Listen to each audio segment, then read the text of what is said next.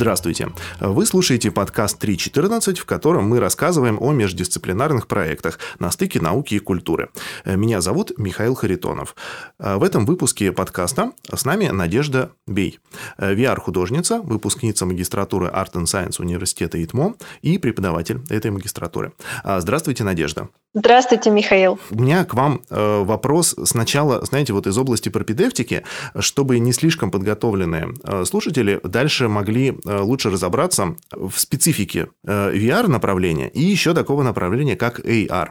А, их различия и в чем каждый из этих направлений наиболее часто используется, для каких целей? Можете рассказать об этом? Да, VR и AR часто ставят вместе как-то в одну вот строчку, но между ними есть довольно большая разница. То есть VR, виртуальная реальность, это как бы такая смоделированная вот, ну, на компьютере какая-то среда, в которую мы погружаемся как бы полностью. То есть это часто с помощью шлема, контроллеров, иногда еще с помощью каких-то дополнительных э, устройств.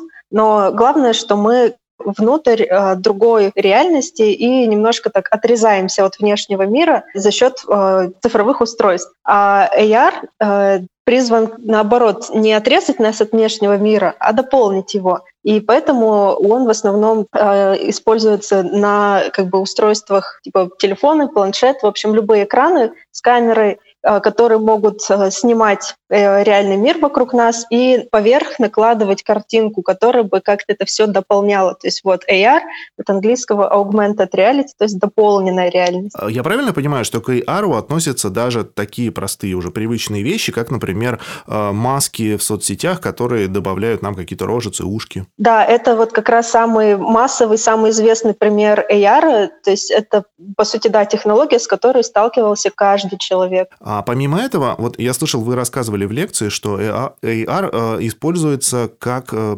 художниками э, стрит-арта. Можете рассказать об этом? Да, это такое сейчас довольно популярное направление у некоторых стрит-артеров, потому что э, им хочется не только сделать вот какую-то работу там, на стенах в городском пространстве, но и, например, дополнить ее вот этим цифровым слоем, который доступен уже э, отдельным людям. То есть его не видно сразу, э, а только вот как бы на следующем шаге, э, к которому зритель должен приблизиться. Вот. И в этом контексте AR в, в уличном искусстве очень хорошо вписывается, потому что э, уличное искусство, по сути, тоже дополняет реальность существующую, то есть он дополняет городское пространство каким-то новым смыслом. И AR в этом плане очень помогает э, художникам, потому что это создает как бы еще один вот этот слой смысла, только уже невидимый для простого невооруженного глаза. Мне это напоминает э, направление бьюти-вандализм, э, которым занимаются вот томские художницы, малышки 18-22, наверное, вы про них знаете, э, которые тоже дополняют реальность, но только более классическими медиумами, то есть, например, где-то кирпичи подкрасили, где-то налепили стразину, и таким образом тоже меняют внешний вид обыденного такого города. Я про них мало что слышала, то есть так очень косвенно так знакомо поэтому, не знаю, не могу прям прокомментировать конкретно. Возможно, что вас заинтересует, да, потому что э, направление, э, оно, как мне кажется, вот э, с точки зрения цели, да, достижения, оно похоже. А вот скажите, и VR, и VR используются только визуальные средства или какие-то еще дополнительные, ну, вот для погружения, для производства дополнения к реальности? А, нет, конечно, не только визуальные, то есть и музыка, звук, и иногда ну, если про VR говорить, там иногда какие-то тактильные ощущения, иногда даже запахи. Это все можно использовать. Вот звук — это вообще очень сильный инструмент, то есть одним только звуком иногда можно создать полностью вот э, такое пространство виртуальной реальности и перенести с него. Но это, в принципе, вот тоже, по сути, есть одна из форм э, такого VR. Вот. А VR э, чаще, ну, там, конечно, уже нету тактильности, потому что мы все смотрим с экранчика в основном, а, поэтому там в основном звук, э, картинка, иногда анимация, иногда какие-то ссылки, переходы а, или там задействование каких-то датчиков, вот там, телефона или планшета, с которого все это смотрится. А как это технически реализуется? При помощи каких-то...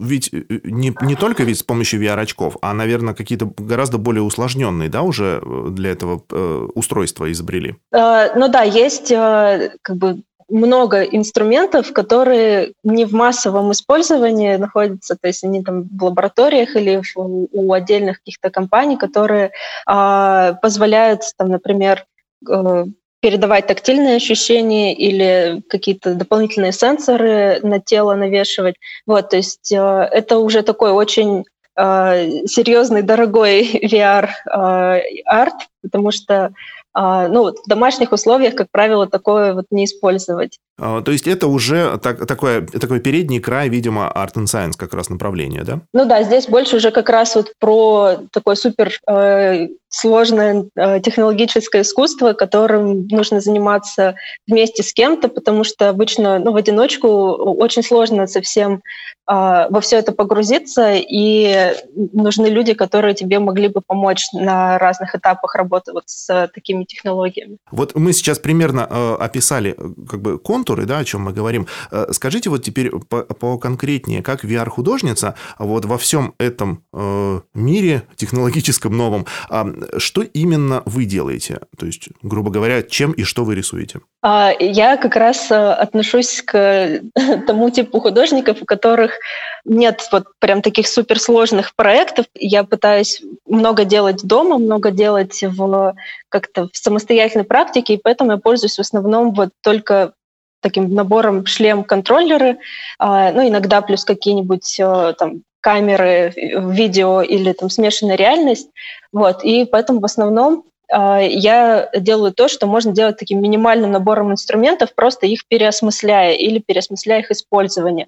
Вот. А, у меня дома есть обычный шлем, а, такой Oculus Quest 2, он один из самых распространенных, и есть такой набор приложений, которыми я обычно пользуюсь. В основном это как такие приложения для рисования, условно, если их назвать. То есть э, с их помощью можно, а, там, например, движениями рук создавать какие-то объекты, линии, рисунки или там даже целые какие-то картины. Вот. И я начинала с того, что я просто стала рисовать картинки, какие-то композиции, абстракции, а потом уже это все развивалось э, как бы в две стороны. Одна в такую более популярную, типа рисовать что-то попроще, попонятнее, чтобы набирать аудиторию и вообще знакомить людей с тем, что такое возможно, что VR — это не очень страшно, не так страшно, как кажется.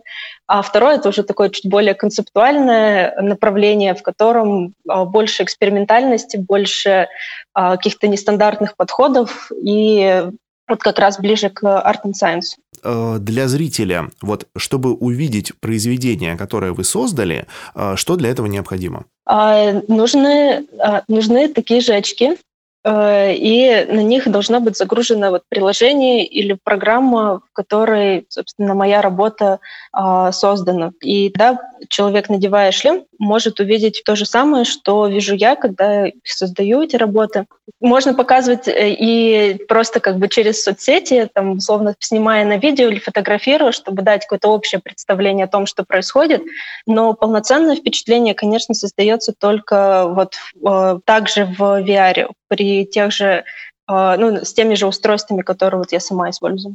То есть, получается, это не просто картина законченная, а зритель может увидеть прямо всю ее в динамике в процессе создания? А, ну нет, не в процессе создания, но а, в пространстве. Mm-hmm. То есть у VR одно из главных таких свойств, которое его отличает от там просто картинки, это именно пространственное вот ощущение, масштаб, объем, и оно очень сильно влияет на впечатление, которое у человека создается, поэтому э, это то, что важно испытать вот вживую, как раз при помощи VR-очков. Вот это не передается просто через картинку. То есть можно, да, как бы такой, э, так это описать, как будто бы я оказался внутри самой э, этой картины, да? Да, э, и по ней, как правило, можно походить, э, можно там, попробовать пройти сквозь нее, э, с разных сторон посмотреть, в разные закрома, там, уголки заглянуть. И это тоже часть опыта, потому что это такое маленькое собственное исследование того, что ты в этой картине для себя находишь. То есть, получается, когда вы ее создаете, у вас, грубо говоря, есть какое-то пустое трехмерное пространство, и дальше вы создаете в нем еще трехмерные слои, да, как это правильно называется, трехмерные планы, которые потом уже можно исследовать. Э, ну, можно так сказать. Но вообще, если так попроще и попонятнее, это похоже на 3D-моделирование. То есть э, с 3D-моделированием уже больше людей знакомы, больше людей понимают, что это такое. Э, и вот э, здесь по сути, делается то же самое, просто э, как бы прям руками. то есть э, рисую руками в воздухе вот какие-то формы, там по мазочку, по кусочку, вот из них складывается уже большая какая-то вот картина или пространство. А вот вы сказали, что а, у вас есть два направления. Одно попроще, которое можно показывать в соцсетях, а второе уже посложнее. А вот расскажите про то, которое посложнее. А, ну вот э, в этом направлении у меня, например, есть работа, которая, с которой я ездила на фестиваль Спекул Мартиум в Словению, и с которой вот я недавно выиграла премию АСТА, а, которую тоже наш Центр Art and Science проводил.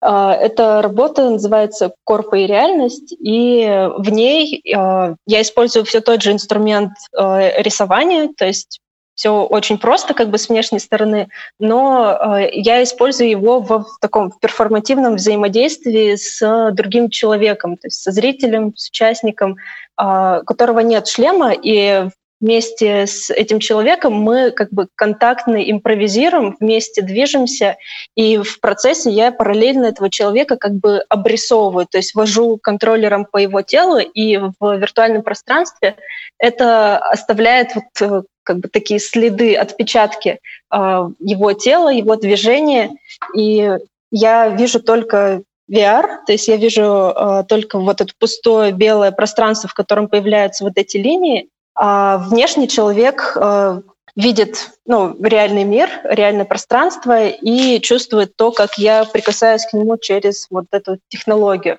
Вот. Ну и там можно, в принципе, много смыслов находить. То есть мне рассказывали, вот кто из зрителей тоже общались со мной, рассказывали, что для них это как такое, э, ну, по ощущениям, что это было как такой массаж через э, коммуникацию с технологией, какое-то возвращение собственного тела.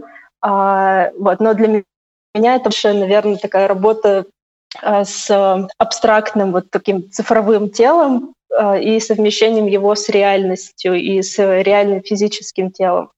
Вот. Но да, вот такая работа была. Да, я просто хотел уточнить, что это получается больше, наверное, ближе к перформансу, да, скорее, чем к какому-то изобразительному э, медиуму. То есть больше процессуальное такое, да, искусство? Да, да, в этом плане, в этой работе действительно очень много перформативности, и она может каждый раз как бы воплощаться по-новому. При этом э, я могу показать вот эти результаты взаимодействия как отдельную такую VR-сцену, чтобы э, человек надел шлем, и увидел, оказался вот среди этих линий, среди этих следов и мог тоже в них как-то посуществовать.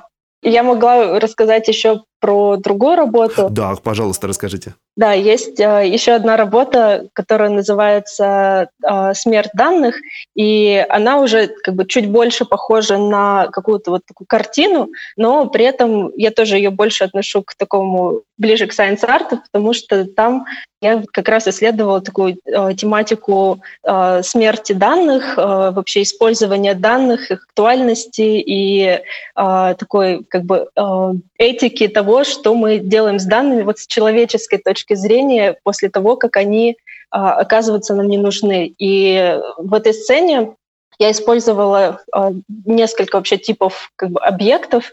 Это был 3D-скан, то есть а, как такая 3D-фотография напоминающая тоже такую процессию, ритуал э, такого упокоения. Плюс это был сгенерированный нейросетью хорал. Текст для этого хорала написан вот чат GPT с нейросетью, озвучен он тоже другой нейросетью. И все это существует в виртуальном пространстве. Плюс это дополнено вот как бы такими нарисованными э, графиками с каких-то вот реальных данных, э, которые там были уже ну, давно созданы и уже потеряли какую-то свою актуальность. Вот. И в, э, человек, который надевает шлем, погружается в эту сцену, вот он, собственно, попадает в такой полузагробный мир а, данных, а, умерших и переработанных, и может вот постоять у этого такого монумента и почтить память тех данных, которые уже никому не нужны. То есть это даже не просто смерть, это даже такая похоронная, по сути, какая-то ритуальная штука, да? Да, да, да. Это вот как раз про такой э, ритуал, как человеческий, как мы его воспринимаем только в отношении э, данных. На самом деле мне сразу вспомнилась одна вещь, которую я прочитал в какой-то книжке, она сильно на меня э, произвела впечатление, что э, когда вот мы э, перезаписываем какую-либо информацию на носителях, это не проходит бесследно, что э, каждый раз выделяется какое-то количество количество энергии, каждый раз увеличивается энтропия, и мы таким образом, вроде бы в физическом э, мире ничего не делая, так или иначе приближаем тепловую смерть Вселенной за счет увеличения энтропии. Так что здесь такая, на самом деле, глубокая тема затронута. Да, эта тема действительно очень интересная, и в ней очень много а, еще неизведанного. То есть это хорошее поле для экспериментов и того, чтобы в ней вот прям покопаться и найти что-то новое.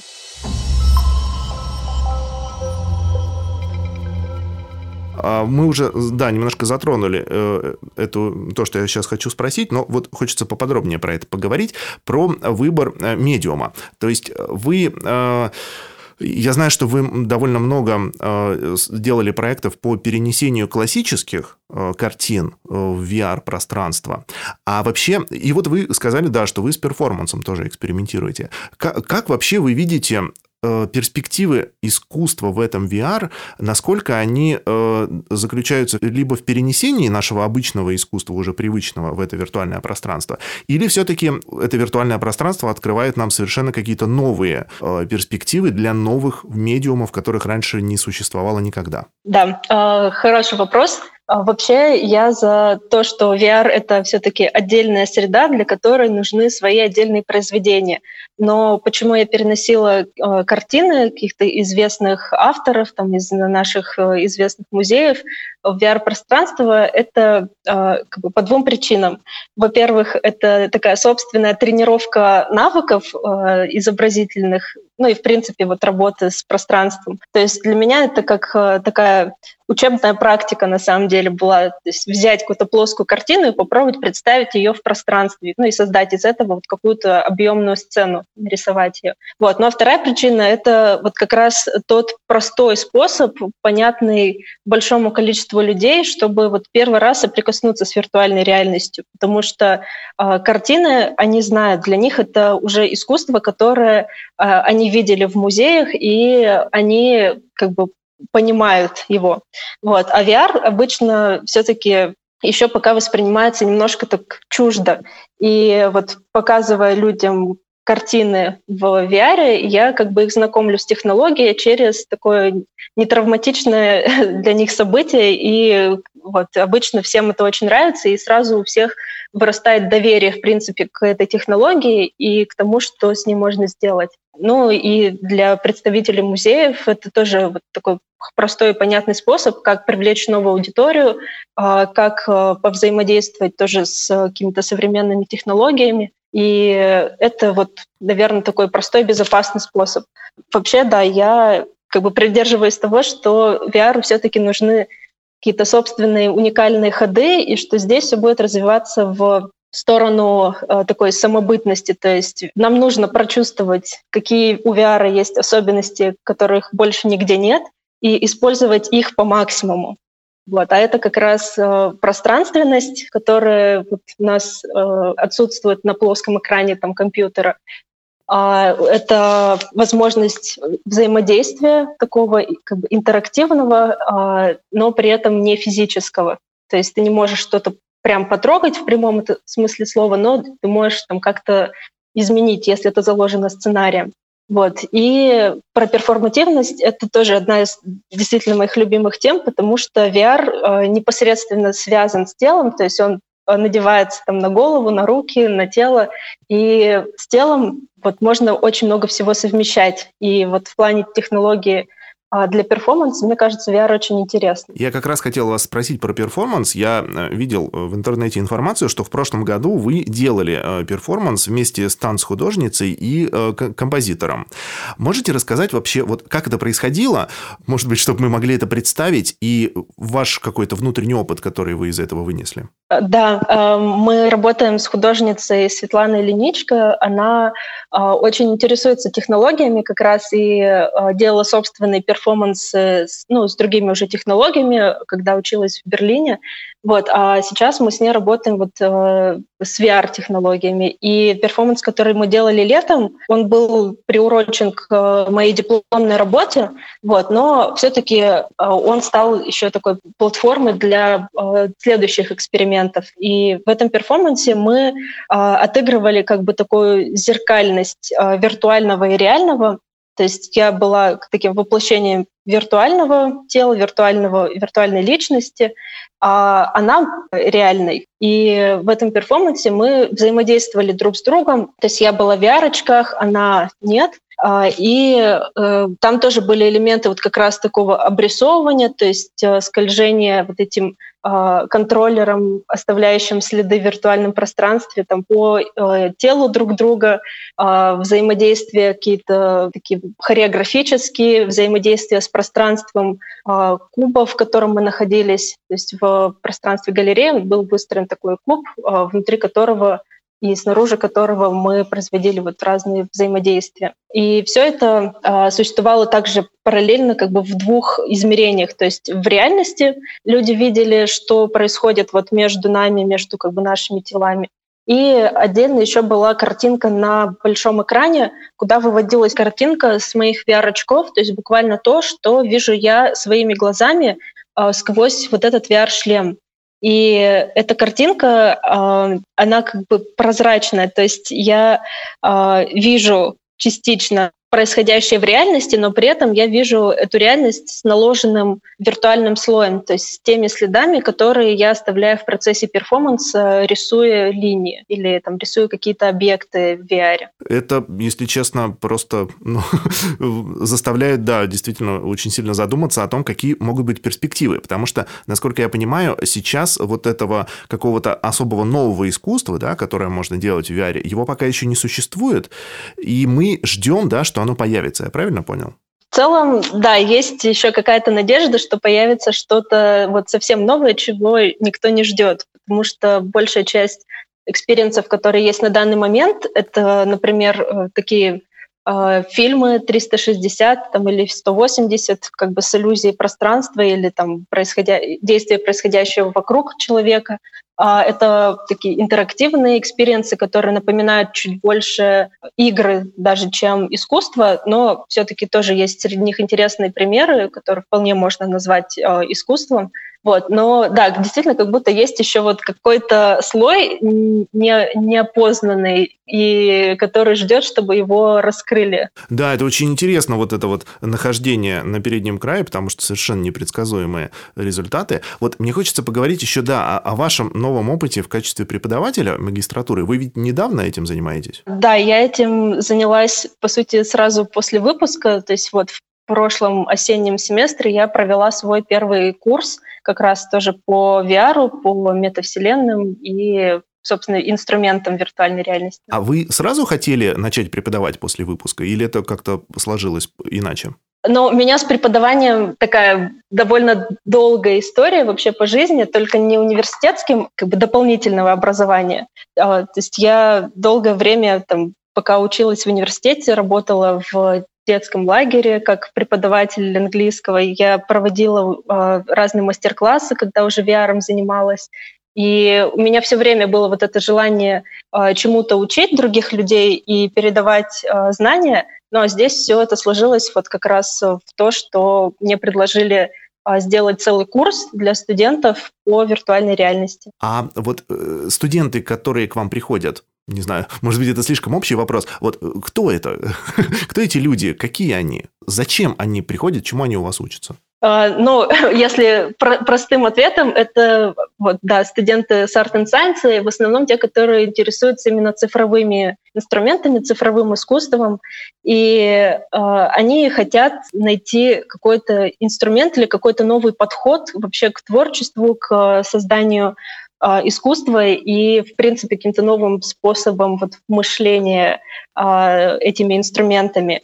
Все студенты, которые у нас есть, это очень разные интересные люди со своими бэкграундами, а, со своими практиками и идеями, и поэтому мне самой интересно с ними работать, потому что у нас получается такой обоюдный процесс, потому что в общении мы обмениваемся идеями, и я от своих студентов узнаю тоже очень много всего, что мне помогает в моей практике. Вот. Но а я уже передаю знания конкретно по тому, чем я занимаюсь, по инструментам, и стараюсь сделать этот опыт э, таким как бы максимально вдохновляющим, чтобы он стал такой первой точкой в их большом пути. Ну, наверное, вы же еще и делитесь э, опытом э, своим обучения в этой магистратуре, ведь там совершенно э, необычный такой, э, непривычный для обычного студента сам обу- обучающий процесс. Uh, да, он очень необычный, и какой-то опыт в этом плане я тоже передаю, но, с другой стороны, у нас на магистратуре практически каждый год э, программа отличается от предыдущего, потому что там появляются какие-то новые предметы, появляются новые преподаватели, или там меняется немного структура преподавания, то есть каждый год какие-то изменения, там, улучшения происходят, и опыт одного курса может сильно отличаться от опыта предыдущего или следующего курса. Вот. А, в этом плане мне тоже интересно следить за тем, что происходит, и как а, по-новому начинают применяться практики в обучении. И еще интересует вопрос про метавселенные. Насколько эти представления о том, что э, само искусство в метавселенных каким-то образом вот фантастическим изменит наше представление об искусстве, э, насколько это сейчас оправдывается? Ну, не сильно, мне кажется, оправдывается. То есть, э, да, есть такое представление, что вот метавселенная, там совершенно новый мир, совершенно новое искусство, но пока все, что мы видели, это в основном тоже как такой перенос существующего искусства и существующих форматов просто вот в такое 3D-пространство, а, в такой 3D-интернет. То есть э, там, если кто-то делает галерею картин или галерею искусства в метавселенной, то это просто как бы 2D-картинки, там, развешенные на 3D-стенах.